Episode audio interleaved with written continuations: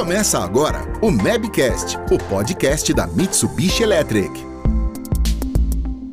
Muitos trabalhos que antes eram feitos por humanos hoje são dominados por robôs. Quem se lembra do filme Tempos Modernos com Charlie Chaplin, em que ele exerce uma atividade super repetitiva apertando botões? As máquinas substituíram o ser humano em várias funções, mas isso é sinônimo de desemprego? Saiba agora neste Mabcast. Olá, está no ar mais uma edição do Mabcast, o podcast do setor de automação industrial da Mitsubishi Electric do Brasil. Eu sou a Mafelo Visoto e a minha conversa hoje é com André Shimura, que é gerente geral da Mitsubishi Electric do Brasil. Seja bem-vindo, Shimura. Obrigado, Mafé. É um prazer estar aqui novamente no Webcast e mais uma vez aqui conversando e discutindo sobre produtos, soluções e automação da Mitsubishi Electric. Da outra vez a gente falou online, né? E hoje estamos é. no estúdio, é bem mais legal. Bem mais legal. pois é, Shimura, eu queria começar aqui o nosso bate-papo hoje com um pouquinho de história. A Revolução Industrial teve início lá no século XVIII, na Inglaterra, com o surgimento da primeira máquina a vapor. O método de produção passou de manual para máquinas, né? Foi o pontapé inicial. Aí a industrialização se espalhou pelo mundo, houve um avanço tecnológico muito grande até chegar ao que temos hoje com a robótica, inteligência artificial. Queria ouvir um pouco de você sobre todo esse processo aí da nossa história. Vamos lá, Mafê. Eu não sou muito bom em história, mas vamos lá, vamos ver se eu consigo aqui ajudar um pouquinho. Bom, como se disse, a primeira revolução industrial se passou lá no século XVIII, né, com a invenção da máquina a vapor. E ela foi principalmente utilizada na produção têxtil. Então esse processo trouxe grandes transformações em economia e na própria sociedade, né? Então, por exemplo, as fábricas começaram a produzir mais, teve mais geração de emprego e com isso teve muita migração para cidades grandes, né? E também tivemos, justamente com o aumento da produção, tivemos muitos avanços no transporte, principalmente principalmente na parte ferroviária, né? Bom, aí vem a segunda revolução. A segunda revolução se passou ali entre os séculos 19 e 20. É, lá a gente, principalmente com o avanço da tecnologia, todo mundo lançando novos produtos. Então você teve lá grandes invenções como automóvel, telefone, TV, rádio e principalmente a criação, por exemplo, da linha de produção e também a parte de enlatamento de alimentos que antes não tinha. Né? Uhum. E depois disso, chegamos na terceira revolução. A terceira revolução já é mais marcada pela substituição da parte é, mecânica analógica pela parte digital. Então, com ela, a gente teve mais uso de microcomputadores, os semicondutores e também a criação da internet, que hoje é essencial para todos nós. Né? Um ponto bem importante é que também na terceira revolução você teve a introdução de novas fontes de energia. Então, por exemplo, nuclear, solar, eólica e isso daí trazendo também um novo patamar que é a energia limpa para as pessoas. Né? Bom, a quarta revolução, a última que a gente está vivendo atualmente, que é ligada à parte do conceito da indústria 4.0, ela já é o, o englobamento de todas as evoluções anteriores. Então você usa hoje toda a parte de tecnologia avançada, como a própria inteligência artificial, a robótica, a internet das coisas e a computação em nuvem. Então, consegui mais ou menos resumir um pouquinho no pouco que eu sei de história, Mafé. Com certeza, foi ótimo ouvir essa linha condutora aí até chegar ao que temos hoje. É, em todos esses períodos que você foi falando, com exceção lá no começo que você falou que teve uma geração de emprego assim muito grande, né? Em vários momentos teve ali a substituição dos humanos por máquinas em diferentes setores e tinha ali a preocupação de não haver trabalho para as pessoas. Essa preocupação aí nunca deixou de existir e é o que a gente tem visto hoje também. Como que você vê isso na realidade? Foi o que aconteceu na nossa história ou não? Eu acho que isso não, não aconteceu. Como a gente viu nas próprias revoluções anteriores, Mafê, é, isso não é verdade, né? Existem empregos, existem é, coisas que os robôs ou a própria automação nunca vai substituir. E também temos um, um, outro parecer, que sempre, qualquer máquina, qualquer robô, você vai precisar de um operador e alguém para fazer manutenção. Então não vai nunca deixar de existir empregos por causa de uma melhoria, uma automação ou um robô até surgem outros empregos, vamos dizer assim. Justamente. Eu acho que esse é o maior ganho que acaba tendo com essa parte de automação. Ok. Shimura, o que, que hoje há de mais moderno na automação industrial? A gente está realmente avançando bastante, né, Mafê? Hoje, por exemplo, a gente tem o uso da inteligência artificial. Os próprios nossos inversores, eles utilizam dessa tecnologia para a parte de manutenção, prevenção de quebra do produto. Você tem hoje os próprios robôs colaborativos para uso junto com os humanos, né? E você tem também a, o dois pontos muito importantes, que são os supervisórios, que são aqueles programas, aqueles softwares hoje que controlam, monitoram toda uma fábrica, toda uma residência, toda uma indústria. E, por exemplo, na própria supervisório hoje, o supervisório da Mitsubishi, que é o Genesis, você pode utilizar óculos de realidade virtual, de realidade aumentada. Então, para fazer um controle, uma manutenção ou até mesmo uma operação à distância, né? Então eu acho que a gente está realmente chegando naquele nível do futuro que a gente viu em vários filmes aí. Pois é, o futuro é o nosso presente. É verdade. Shimura, você comentou aí do robô colaborativo, né? Só lembrando aqui o nosso ouvinte que vai ter um webcast só sobre robô colaborativo, então fique ligado. Bom, você citou aqui o uso nas empresas, né? Como eu, eu perguntei para você sobre é, o uso na automação industrial. Mas quais são os benefícios não só para as empresas, como para a sociedade em geral? Ah, isso é muito importante, Mafê. Acho que o, o, uso da automação, principalmente dentro das empresas, você ajuda a melhorar a parte de processo. Você torna o processo mais eficiente, aumentando a produtividade e também ajudando a diminuir os desperdícios, que é um benefício para a sociedade. Então você evita o acúmulo de perdas, que hoje é um dos problemas que a gente tem na nossa sociedade no dia a dia. Outro benefício que eu acho muito importante é justamente a diminuição da atividade super repetitiva, que é o que você deu o exemplo do Charlie Chaplin. Uhum. Hoje você tem diversas empresas que acabam sofrendo com afastamento de funcionários ou até mortes de funcionários por causa dessas ações repetitivas, né?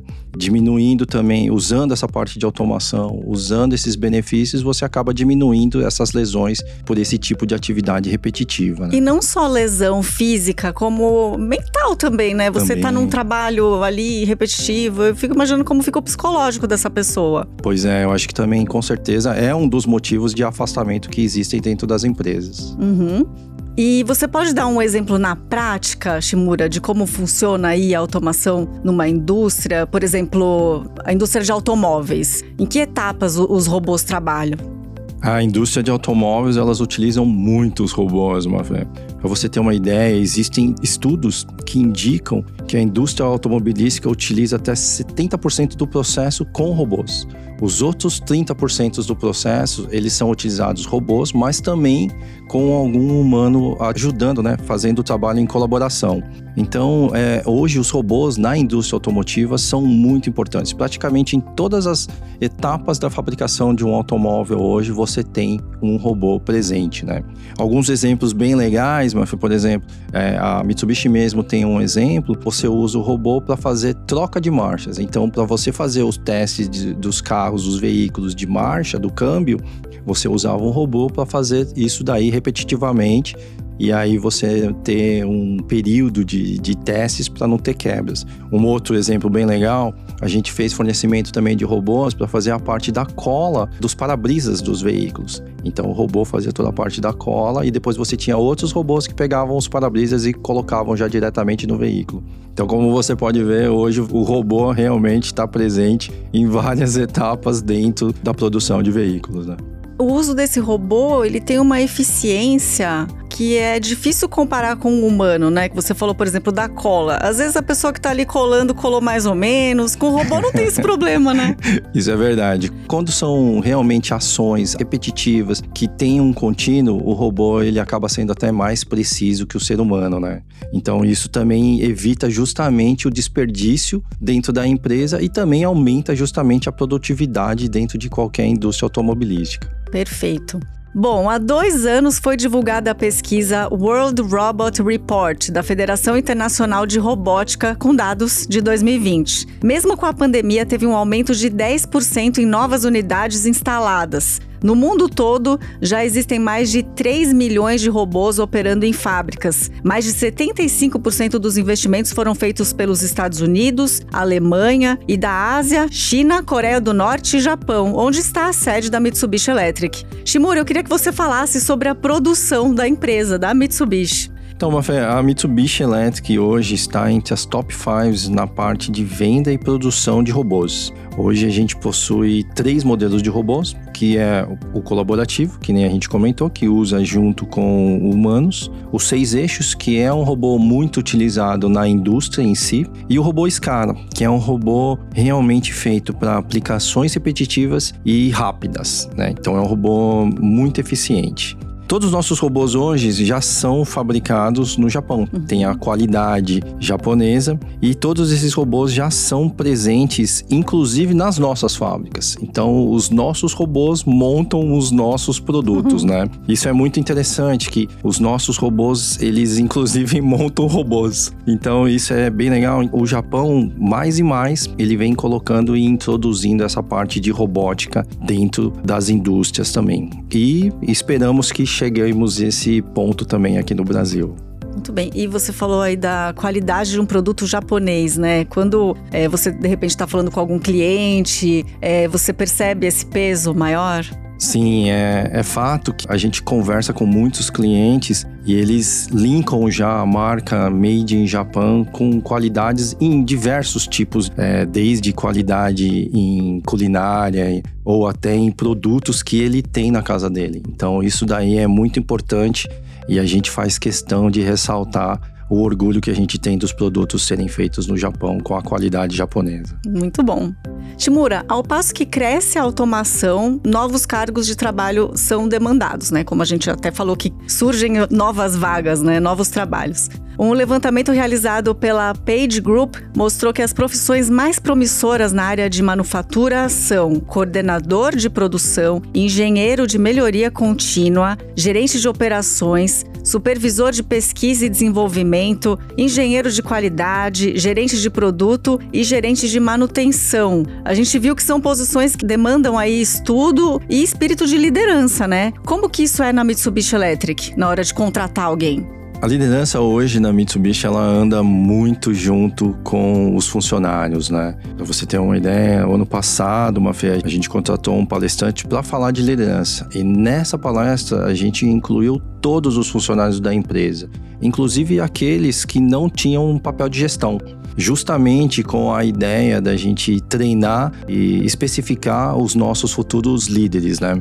Então a Mitsubishi vem preparando bastante essa parte de liderança. Outro ponto na parte de estudo, né? Como a gente vem divulgando constantemente, a gente possui uma plataforma EAD de estudos. Hoje a gente já possui mais de 24 cursos, já tem mais de 40 mil alunos inscritos e mais de 36 certificados foram emitidos. E o melhor de tudo, Mafê, é tudo de graça qualquer pessoa em qualquer lugar do Brasil, inclusive fora do Brasil, a gente já teve recebendo pessoas, são inscritas, fazem o certificado, fazem o teste e eles recebem o certificado. E esses certificados, a gente conversando com várias indústrias, são usados dentro das indústrias como um aprimoramento. Tem muitos estudantes que usam isso como horários também dentro das faculdades, dos cursos. Então isso daí é uma a plataforma que a gente desenvolveu, ela vem sendo muito utilizada e facilitou muito para muitas pessoas também. Então isso é o que você já joga na cara de alguém que está falando que a robótica está deixando as pessoas sem emprego, Shimura? É um dos fatores, viu, Mafê? Eu acho que com os estudos as pessoas tendem a melhorar. Então você hoje,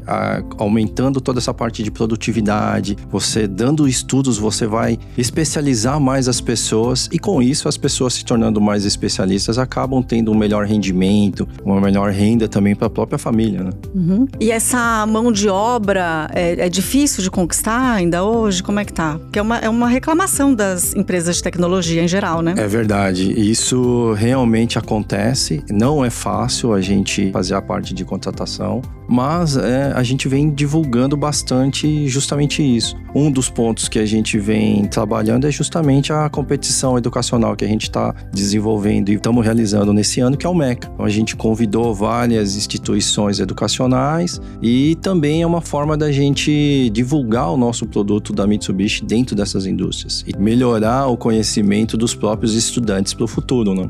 Então o Brasil tem muito espaço para crescimento, né? Para terminar esse nosso bate-papo, eu queria que você desse uma consideração final aqui para gente e falasse com essa pessoa que está querendo entrar no mercado. É, realmente, acho que a gente ainda tem muita coisa para fazer no Brasil. No Brasil existem ainda diversas atividades que são manuais, são repetitivas e também existe com isso muito espaço para melhoria na produtividade e eficiência. Ainda existem fábricas, para você ter uma ideia, que ainda controlam produção em papel, em Excel, né? Então, sujeito a diversos erros ainda, né? Mas muitas empresas também têm aquele medo, né? De, ah, eu vou investir em automação, isso é muito caro, e aí eu não consigo melhorar também a minha fábrica. E o que não é verdade. Tudo depende do custo e benefício. A Mitsubishi tem diversas aplicações, tem diversos tipos de projetos que uma pequena automação pode trazer um grande benefício.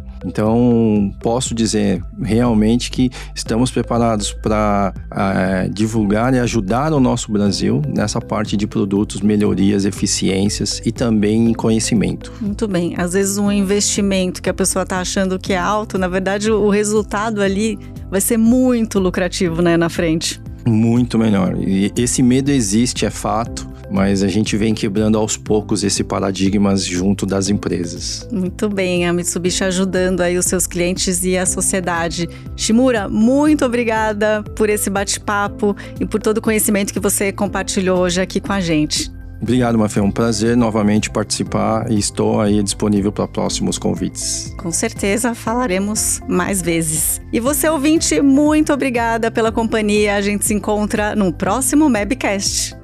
Termina aqui mais um Mabcast, o podcast da Mitsubishi Electric do Brasil. Não deixe de nos seguir em sua plataforma preferida. Ouça os episódios anteriores e fique por dentro dos próximos.